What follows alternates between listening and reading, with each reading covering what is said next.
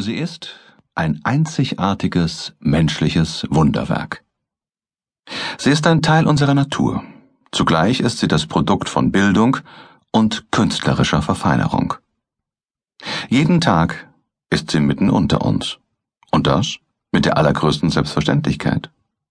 Kaum jemand oder etwas ist uns vertrauter als sie. Dabei bemerken wir sie häufig nicht einmal. Mit Hilfe ihrer unübertrefflichen Wirkungskraft können wir nahezu alles erreichen. Wir können spielerisch alles Erdenkliche in Bewegung setzen und das, ohne auch nur einen einzigen Finger zu rühren. Wir können andere Menschen in helle Begeisterung versetzen, sie faszinieren, erheitern, unterhalten, beschwören oder schlichtweg überzeugen. Alles nur durch sie. Mit ihr erschaffen wir bewegende und feierliche Momente, wir geloben vor dem Traualtar, ja, ich will.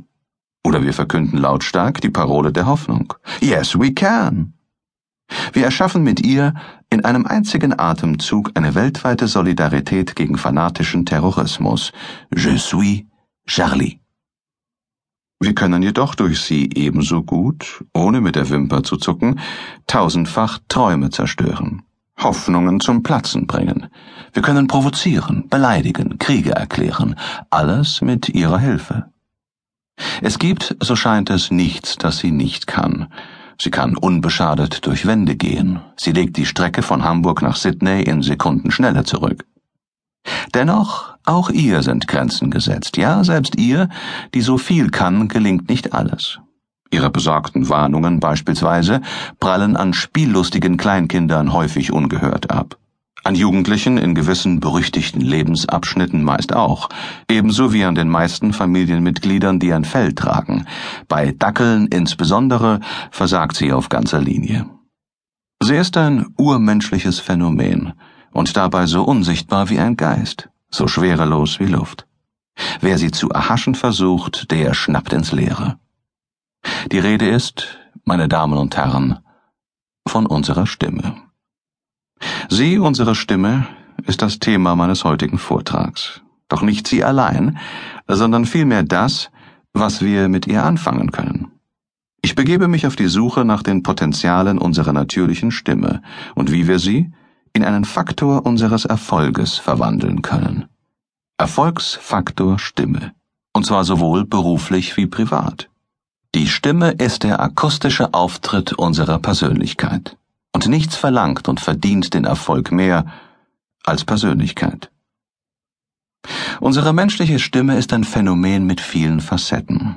Unser Stimmenpanorama reicht von dem brülllaut schlagwortartigen Gebrauch auf dem Fußballplatz durch Fans, Trainer und Spieler bis hin zu den stillen Asketen der Stimme, für die Sprechen eine Art von permanenter Fastenzeit darstellt und die der Auffassung sind, mehr als drei Worte in der Stunde sind schon Geschwätz. Ja, wir alle sprechen regelmäßig, mehr oder weniger häufig. Unsere Stimme ist uns deshalb durch den täglichen Gebrauch zu einer Selbstverständlichkeit geworden. Und wie so oft bei Dingen, die uns allzu vertraut und nahe sind, erkennen wir die wahre Bandbreite der Potenziale nicht mehr. Es scheint, wir sind durch den häufigen Gebrauch taub geworden. Am spektakulärsten treten die Möglichkeiten unserer Stimme in der Form der Gesangsstimme in Erscheinung, bevorzugt in der Kehle einer Ausnahmesängerin wie der russischen Sopranistin Anna Netrebko. In waghalsigen Koloraturen und intensiven Arien lotet sie die Grenzen dessen aus, zu was eine menschliche Stimme imstande ist. Das Publikum lauscht fasziniert und staunt. Für diejenigen, die es rockiger mögen, ist der metallisch sanfte Charme von Reibeisenstimmen im Angebot.